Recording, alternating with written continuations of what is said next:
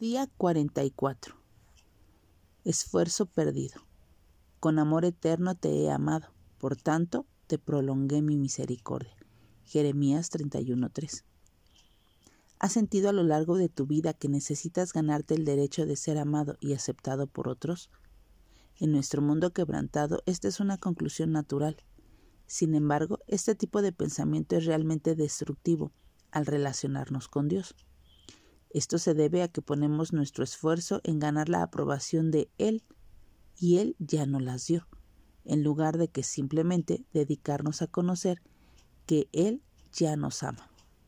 El resultado final de tal enfoque de vida resulta en un esfuerzo agotador y contraproducente y en una frustración implacable. Por mucho que nos sacrifiquemos, el vacío nunca se llena.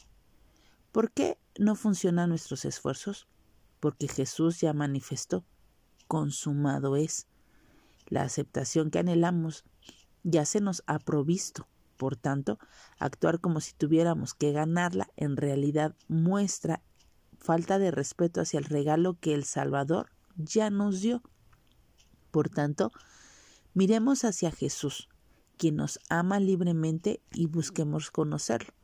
Reconozcamos que nosotros no tenemos nada excepto que recibir lo que Él ya nos está dando. Alabémosle por ese gran regalo.